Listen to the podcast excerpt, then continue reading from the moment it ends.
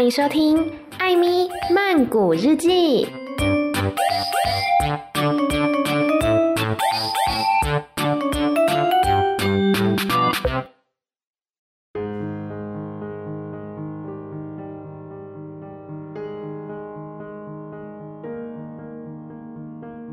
บทที่สิบห้าจิ้งหรีด จิ้งหรีดส่งเสียงร้องเพลงในทุ่งหญ้า เป็นบทเพลงแห่งการสิ้นสุดของฤดูร้อน ซึ่งทั้งเศร้าและน่าเบื่อหน่ายในเวลาเดียวกันฤดูร้อนถึงความสิ้นสุดและกำลังจะผ่านพ้นไปแล้ว พวกมันร้องเพลง ถึงคราวสิ้นสุดและผ่านพ้น สิ้นสุดและผ่านพ้น ผ่านพ้นไป พ้นไป จิ้งหรีดตระหนักว่า พวกมันมีหน้าที่คอยเตือนให้ทุกคนรู้ว่าฤดูร้อนไม่ได้อย่างยืนตลอดไป ในวันที่งดงามที่สุดแห่งปี วันแห่งการเปลี่ยนเปลี่ยนจากฤดูร้อนเป็นฤดูใบไม้ร่วง จิ้งหรีส่งเสียงร้อน บ่งบอกถึงความโศกเศร้าและการเปลี่ยนแปลง ทุกคนได้ยินเสียงเพลงจากจิ้งหรีดเอเวอรี่และเฟิร์นได้ยินเสียงเพลงขณะเดินผ่านถนนที่เต็มไปด้วยฝุ่นทั้งคู่รู้ว่า โรงเรียนใกล้เปิดเทอมแล้ว ลูกห่านรู้ตัวว่าตนไม่ใช่ลูกห่านตัวเล็กๆอีกต่อไป ชาโรได้ยินเสียงเพลง และรู้ว่า มีเวลาเหลืออีกไม่มากนัก นางซักเกอร์แมนทำงานอยู่ในครัว ได้ยินเสียงจิ้งหรีดร้องเพลง เช่นกัน นางรู้สึกเศร้าขึ้นมาทันทีเฮ้อฤดูร้อนสิ้นสุดแล้ว นางถอนหายใจเลอร์วี่กำลังสร้างกรงให้วิลเบอร์ เมื่อได้ยินเสียงเพลงของจิ้งหรีด เขาก็รู้ว่าได้เวลาขุดหัวมันฝรั่งแล้วฤดูร้อนสิ้นสุดและผ่านพ้นไป เสียงจิ้งหรีดร้องซ้ำไปมา อีกกี่คืนจึงจะถึงฤดูหนาว จิ้งหรีดร้องเพลง ลาก่อนฤดูร้อน ลาก่อน ลาก่อนแกะได้ยินเสียงเพลงของจิ้งหรีดและรู้สึกไม่สบายใจ จึงพากันพังรั้วหญ้าเป็นช่องออกไปเดินเล่นในทุ่งที่อยู่อีกฟากของถนน พ่อห่านพบช่องนั้นเข้า จึงพาครอบครัวออกไปยังสวนและกินแอปเปิ้ลที่หล่นลงพื้นต้นแอปเปิลเล็กในหนองน้ำเมื่อได้ยินเสียงเพลงของจิ้งหรีด ก็เปลี่ยนสีใบเป็นสีแดงสดอย่างกระวนกระวาย วิงเบอร์กลายเป็นจุดสนใจของไร่ อาหารที่ดีเลิศและคืนวันที่แสนงาม ทำให้วิงเบอร์กลายเป็นหมูที่เจ้าของต้องภาคภูมิใจ วันหนึ่ง วันหนึ่ง จะมีคนมากกว่าร้อยรายมาเยืนดูและชื่นชมเขา ชาร์ล็อตชักใยเป็นคำว่า แจ่มใสท่าทางของวิลเบอร์ ซึ่งยืนอยู่กลางแสงแดดก็ดูแจ่มใสจริงๆ เสียด้วยตอนที่คำบนใยแมงมุมของชาร์ล็อตเป็นคำว่า หมูพิเศษ วิลเบอร์พยายามแสดงให้เห็นว่า ตนเป็นหมูพิเศษ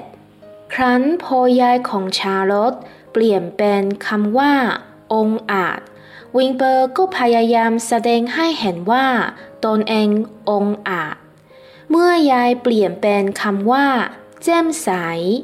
เขาก็พยายามทำทุกอย่างให้ตัวเองเปล่งประกาย ไม่ใช่เรื่องง่ายในการทำตัวให้ดูแจ่มใส แต่วิงเปอร์ก็ทุ่มเทเต็มที่ด้วยความยินดี เขาใส่หน้าไปมาช้าๆ และกระพริบตาทีๆ เพื่ออวดขนตางวงยาว แล้วจึงสูบลมหายใจเข้าลึกๆ พอผู้ชมเริ่มเบื่อ เขาก็กระโดดตีลังกากลางอากาศเครื่องรอบ ฝูงคนโห่รงส่งเสียงเชียร์ เจ้าหมูที่ทำได้ไงนะ นายสักเกอร์แมนอดถามตัวเองไม่ได้ ขณะเดียวกันก็รู้สึกพอใจมาก เจ้าหมูนี่มันเจ้มใสดีจริง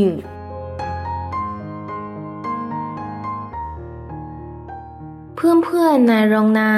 ต่างกังวลวิงเปอร์จะหลงไหลได้ปลื้นกับสิ่งเหล่านี้แล้วเลิมตัว แต่สิ่งนั้นไม่เคยเกิดขึ้น วิงเปอร์ยังคงอ่อนน้อมถ่อมตน เชื่อเสียงไม่ได้ทำให้เขาหลงระลึง เขายังคงวิตกถึงอนาคตของตัวเอง วิงเปอร์ไม่อยากเชื่อว่าแมมูลจะช่วยชีวิตเขาได้ บางครั้งในตอนกลางคืน เขาจะฝันร้าย วิงเบอร์ฝันว่ามีกลุ่มคนเข้ามา จะจัดการเขาด้วยมิดและปืนแต่นั่นเป็นเพียงความฝัน ในตอนกลางวัน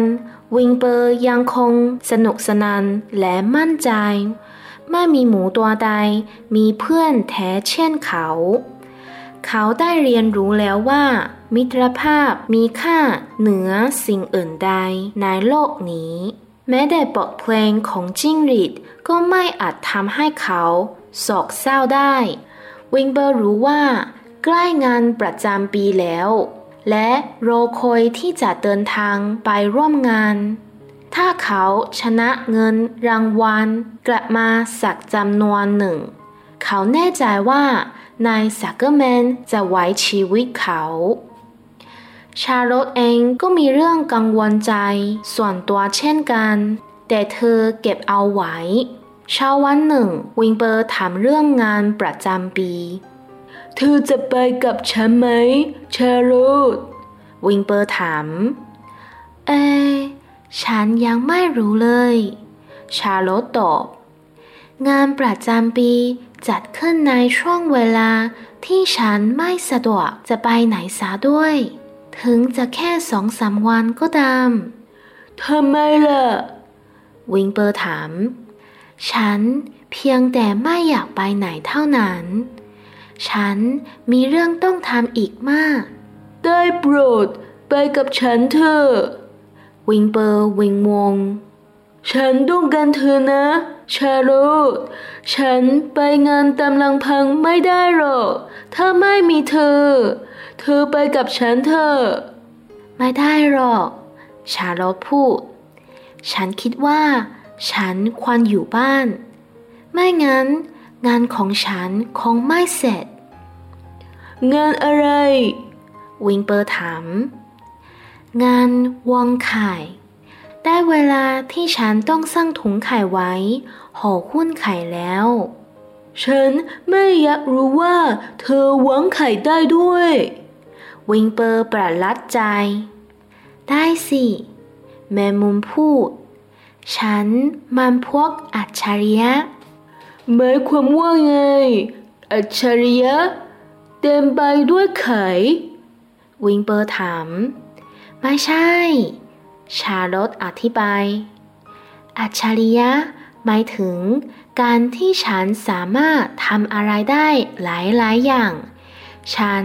ไม่ได้ทำเป็นแค่ฉากใยวางกับตัก หรืออยู่นิ่งเฉยๆเท่านั้น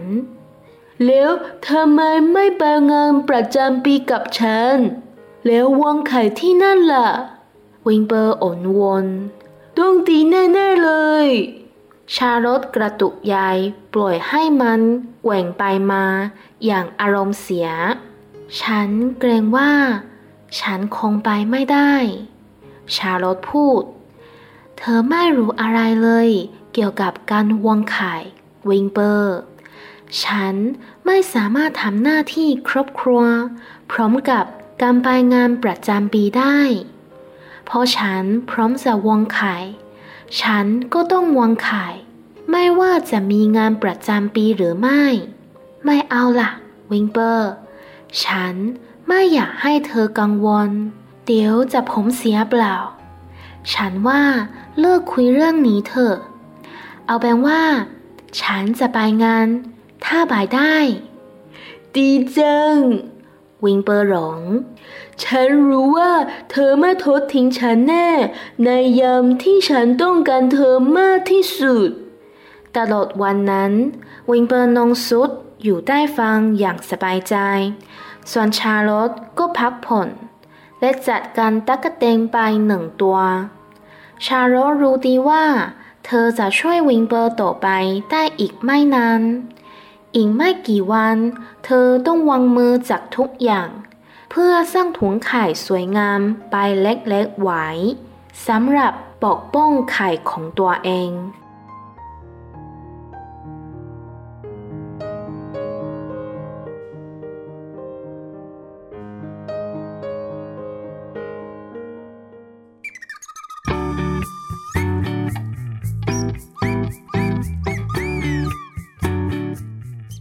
这个就是第十五章。来复习一下上一章。上一章呢，就是芬的妈妈，她去找了多里安医生，因为她觉得芬是不是生病了，一直觉得自己听得到动物说话。结果呢，多里安医生就告诉芬的妈妈说，不用担心，小朋友都是这样子的嘛。而且呢，搞不好他是真的可以听到动物说话，也不一定。这才让芬的妈妈呢放下了一颗心。那第十五章在讲什么呢？第十五章也没有在讲什么，标题叫做蟋蟀，他就在描述说蟋蟀它正在唱歌，就有点像是夏天的挽歌，他们就在唱夏天过去了，冬天要来了，然后每个人呢就开始感伤，这个小鹅也感伤。然后芬跟艾维利也感伤，因为他们知道再过不久学校就要开学了。查楼听到也感伤，因为他知道他没有剩下多少时间了。然后祖克曼太太也感伤，因为他觉得啊，又一个夏天过去了。总之呢，大家就是各怀心事。然后 Wimber 呢，依然的是被大家所注目，依然每一天呢都有上百个人来到谷仓里，来到农场里面来看 Wimber。然后 Wimber 呢也学会了展现出各种技能，除了看起来非常好看、非常闪亮的走来走去之外，他也会翻跟斗，或者是展现自己很有自信的一面，让来看他的人呢都觉得哇，真是一头神奇小猪呢。虽然说在谷仓里面的一些动物朋友担心说 w i n b e r 会不会因此而志得意满，就是变得非常的骄傲，但其实不会，因为 w i n b e r 非常的谦虚，他甚至有的时候呢半夜还会做噩梦，梦到有人呢拿着刀子跟枪来杀他，所以他其实对于现在拥有这一切还是非常的不敢相信，觉得幸福有一点太不可思议了。同时呢，Wimber 也非常的期待去参加那个博览会。前几章有讲到说，萨格梅先生要带 Wimber 去参加一个农业博览会，因为他觉得 Wimber 是神奇小猪，一定可以得奖。然后 Wimber 呢也很期待去参加，因为他觉得如果说赢得奖项的话，那么他未来的日子就不用担惊受怕了，萨格梅先生应该就不会杀他了。然后这时候呢，Wimber 就来问茶楼说会不会跟他一起去博览会，但是茶楼说他应该不会去，因为接下来呢对他来说是很重要的日子。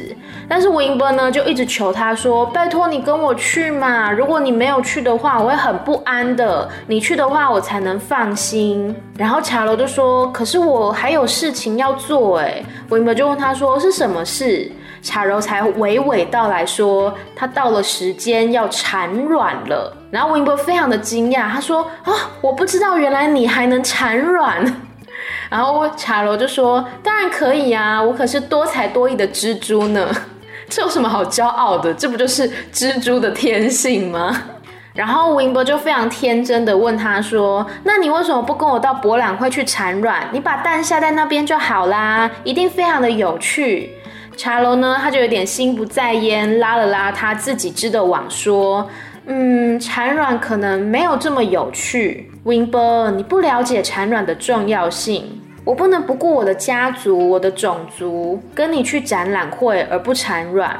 这样吧，我答应你，如果有可能的话，我就跟你去参加博览会。” Wimber 呢就非常的开心，他说：“太好了，我就知道你一定不会抛下我的。”然后那天呢温伯就在谷仓里面睡得非常的舒适。茶楼呢，他就自己默默的有点感伤，因为他知道他继续帮助温伯的时间已经不长了，所以呢，他放下手头的一切，开始织他的丝囊，准备要来产卵了。是的，这个就是第十五章，主要呢就是在讲述，呃，Wimber 他邀请茶楼来去参加之后的博览会，但是茶楼呢就有点困难，因为他还有更重要的事情要做，就是要产卵。那么产卵到底对茶楼来说意味着什么呢？之后继续听下去就知道啦。好的，不要忘记追踪 Instagram Amy 太太 Amy Thai Thai 另外还有 Medium 账号也是 Amy 太太，